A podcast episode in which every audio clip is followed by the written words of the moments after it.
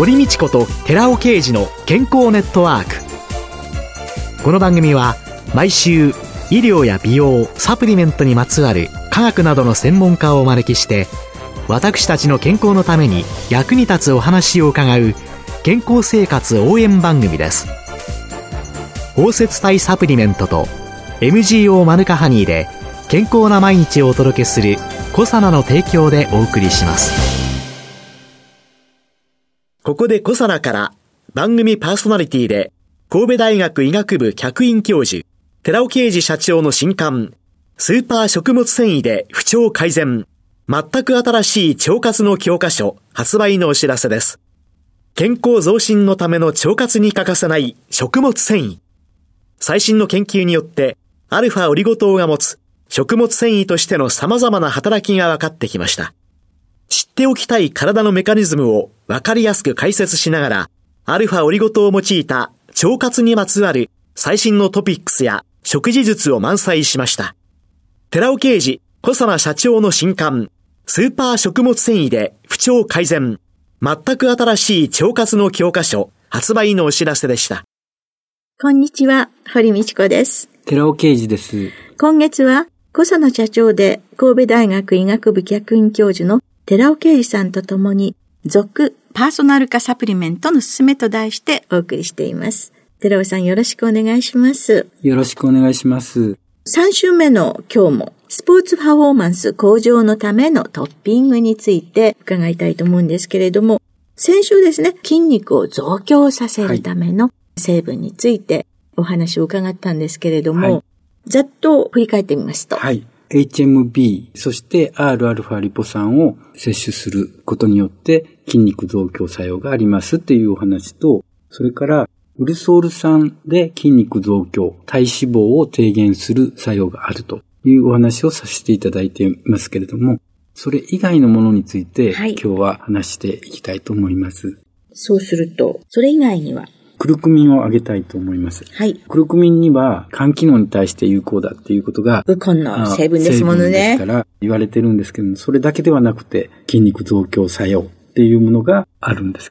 クルクミンの場合、非常に興味深い人試験が行われてまして、エキセントリック運動に対してクルクミンが効果があるという話なんですけども、まずこのエキセントリックという意味ですけども、運動にはエキセントリック運動とコンセントリック運動の二つに分けることができます。どういうものかっていうと、筋トレを行うときに収縮を行う。ぐっとダンベルを引きつけるっていう時には、これコンセントリック運動って言うんですね。逆にそれを伸ばすときも力使ってるんですけども、これエキセントリックって言うんですけども、エキセントリック運動っていうのは、コンセントリック運動よりももっと筋肉を使ってまして、筋肉の損傷は起こりやすくなってるわけですね。エキセントリック運動をやった時に損傷を受けるので、それを修復する力も高まるわけですね。このエキセントリック運動をした時に、クルクミンはどのくらい効果があるかっていう検討をしてるんですね。うん、そうすると、どんな働きが、はい、健康な男性20名に対してクルクミンを摂取した群とプラセボ群に分けて、エキセントリック運動の後の最大随時収縮、それから可動域、筋肉痛、クレアチンキナーゼに関するクルクミンの効果を見ています。最大随時収縮って言いますのは、人が意識的に発する最大の力のことを意味してるんですけども、クルクミンを摂取すると、それが摂取してない分に比べて明らかに顕著に高くなるということが一つ。それから可動域も検討しています。可動域っていうと、動かすことのできる範囲。これもクルクミンを摂取した群の方が圧倒的に高くなる。そして筋肉痛っていうのはない方がいいわけですけども、クルクミンを摂取することによってそれが低減されるということが分かった。そして、クレアチンキナーゼ。これ筋萎縮で増加するバイオマーカーですけども、これもクルクミンを摂取することによって減るということが分かっているので、このようなことで、エキセントリック運動をやった時にクルクミンは非常に筋肉を増強する効果があるということが分かったという論文なんですね。それがクルクミンのお話でして、はい、もう一つはブラックジンジャーっていうものがありまして、割とね、最近、はい、最近有名になってまして、有名になってますね。はい。ポリメトキシフラボン、ブラックジンジャーなんですけども、これは機能性表示がすでに取られてまして、ですから、人試験があって、消費者庁が認めたっていうところが言えるわけなんですけども、中高年齢者において、加齢によって衰える歩行能力の維持に役立つことが報告されています。とか、体脂肪を減らすっていうことが書けるだけの人試験があると。ただ、水に溶けづらく、それが理由で生体利用能が低い。苦味とか渋みを持っている。ということで、これもガンマオリゴ糖で包摂化させることによって、その問題を一気に解決しているというところで、このブラックジンジャーガンマオリゴ糖包摂体が一般的には市場に出ているものなんですね。クルクミンやブラックジンジャー。はい。単品ではいろいろ出てるわけですけれども、はい、じゃあそういうのがみんないいよっていうことになると、何粒も何粒も飲まなきゃいけないので、ううね、まあこういうのをパウダーでより吸収しやすい形、はい、安定化した形で提供していくパーソナルサプリメント。のトッピングということになりますね。で、筋肉増強するためにはもう一つはアミノ酸の原料が必要なんですね。筋肉作る材料ですね。はい。で、それはもちろんベースに含まれているプロテイン。それを効率よく体の中に入れるためにキウイフルーツパウダーがあって、筋肉合成のためのアミノ酸の原料は備わっているわけですけども、さらにトッピングの中に私どもとして入れましたのはマカですね。な、なぜマカかって言いますと、非常に筋肉を作るためのアミノ酸が豊富に含まれているんですよね。アルギニンとかグリシンっていうアミノ酸は筋肉増強のためのクレアチンの原料となるものですし、イソロイシン、ロイシン、バリン、BCAA と言われる成分もここには含まれている。っていうように様々な非常に筋肉合成に有用なものが含まれているのがマカですので、マカもトッピングの一つということで、筋肉増強全部をまとめていきますと、HMB、Rα リポ酸、クルクミン、ブラックジンジャー、ウルソール酸、マカ、イソロイシン、ロイシン、バリン、BCAA を挙げたいと思います。その他にスポーツパフォーマンスの向上に必要なトッピングというのは、はい、次に挙げたいっていうのは、疲労回復作用に影響するようなトッピングってどんなものがあるかということですけども、L カルノシン、コエナミ9点、Rα リポ酸、L カルニチン。激しい運動をした時に疲労を感じるメカニズムっていうものが最近明らかになっています。はい。通常はミトコンドリアでエネルギー産生すると活性酸素は発生するんですけども、これは体内にある抗酸化システムで消去できる。ところが、激しい運動をすると大量の活性酸素が発生すると。そうすると、体内の抗酸化システム消去できないから、生体内の細胞が損傷を受けるわけですよね。そこで出てくるものが、トランスフォーミング増殖因子、略して TGF-β っていうものなんですね。これが脳に疲労を伝える生理活性タンパク質ということが分かってきたんですね。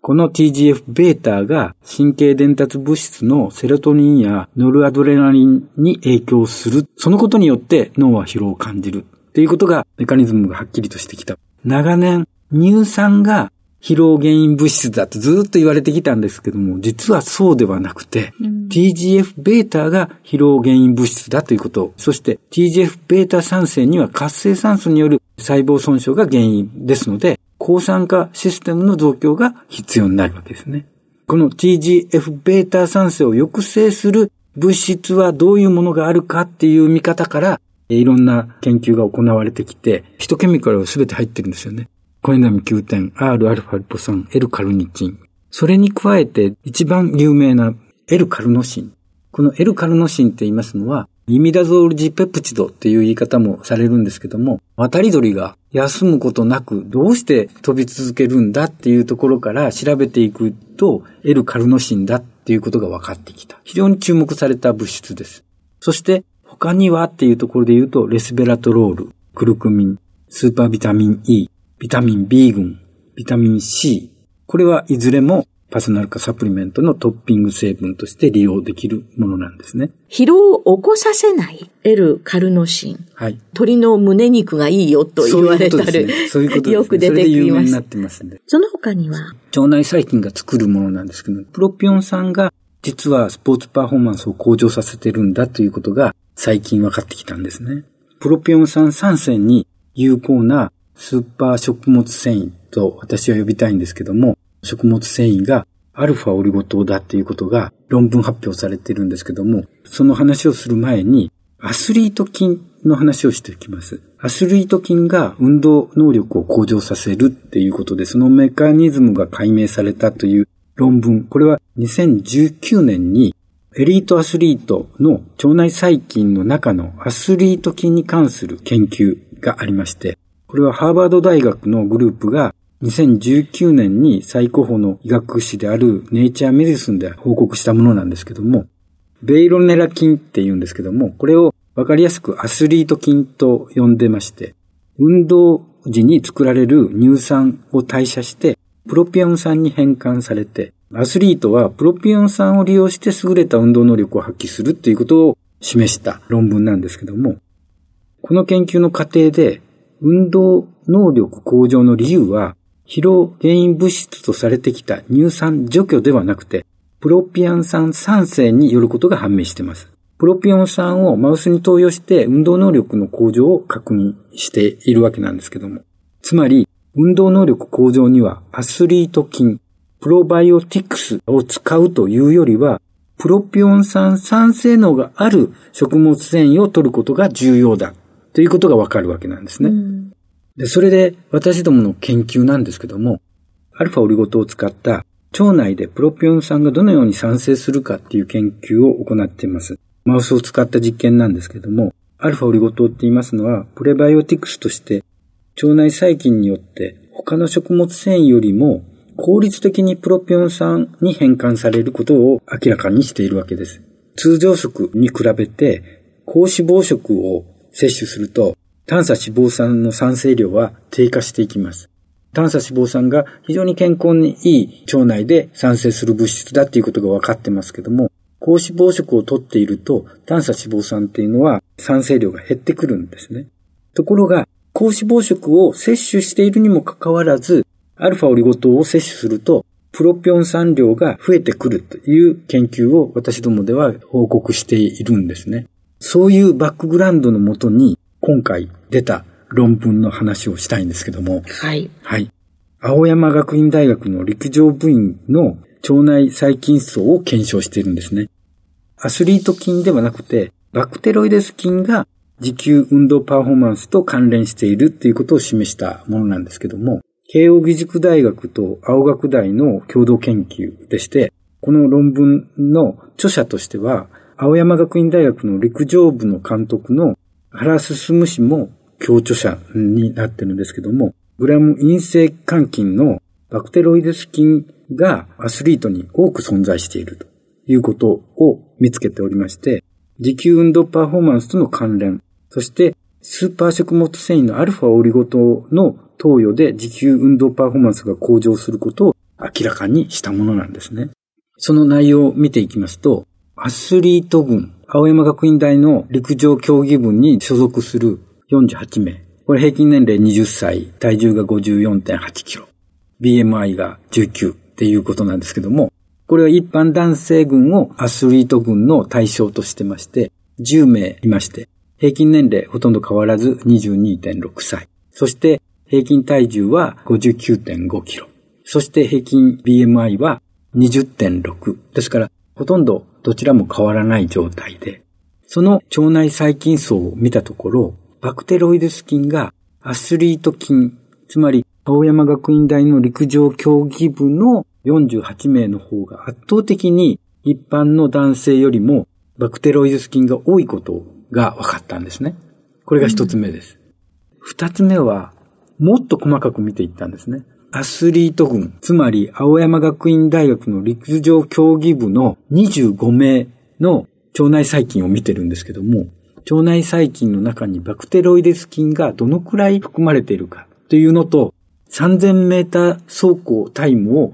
比較してるんです。そうすると、3000メーターのタイムが速い人ほどバクテロイデス菌が多いということを確認しているんです。ですから腸の中にバクテロイデス菌を持ってれば、早く走れるっていうことになるわけです。青学の陸上選手が、このアルファシクロデキストリンを取っていて、比較者は取ってない人たち。そうです。で、BMI とかいろんなものは、まあ割と同じ。で、腸内細菌調べたら、はい、バクテロイデス菌が多い。うん、そして、はい、バクテロイデス菌が多ければ多いほど、3000メートルの走行タイムが良い。ということが分かったんですね。3年前の査読前の論文を見た結果を私の本に載せてまして、うん、青学大の陸上部の駅伝の結果っていうのはアルファオリゴ糖によってないだろうかっていうようなことを書いてるんですけども、その時に実際に査読前の論文で書かれているところが、アルファオリゴ糖を摂取すると、バクテロイデス菌が増えて、と同時に短鎖脂肪酸の酢酸とプロピオン酸も効果的に産生されることを確認した上で、48名の学生を対象にアルファオリゴ糖を8週間摂取したアルファオリゴ糖群とプラセボ群でエアロバイク10キロ走るのにかかった時間を比較して、顕著にアルファオリゴ糖群で10キロメーター走行時間が短縮されたということを報告してるんですね。そうすると、青学の駅伝の結果につながってくる。そうです。本当すごいでしょ、これ。考えたらね、今までね、ほら、デブ菌が存在しますとかね。そうそうそうそう痩せ菌だからこれバクテロイデス菌を痩せ菌って言ってたのは、パフォーマンスは向上するし、痩せることができるしっていう、両方にアルファオリゴ糖が効いているということなんですね。腸内細菌にプレバイオティクスという豊富な餌を与えるということで、はい、それらが増えていくという、そんなことなんですね。アスリート菌ならず、痩せ菌の方に、とっても興味を持ちました。ありがとうございました。今週は小佐野社長で神戸大学医学部客員教授の寺尾啓二さんとともに続パーソナル化サプリメントのすすめその3をお送りいたしました寺尾さんありがとうございました。ありがとうございました。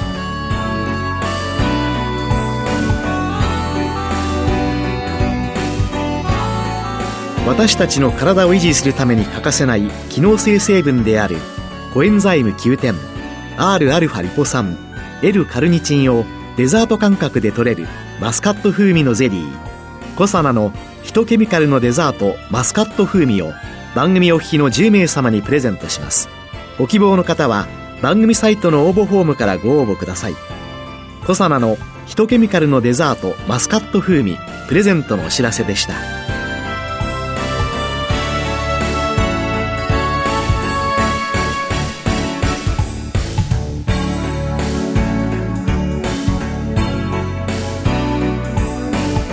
堀道子と寺尾啓二の健康ネットワーク。この番組は包摂体サプリメントと MGO マヌカハニーで健康な毎日をお届けするコサナの提供でお送りしました。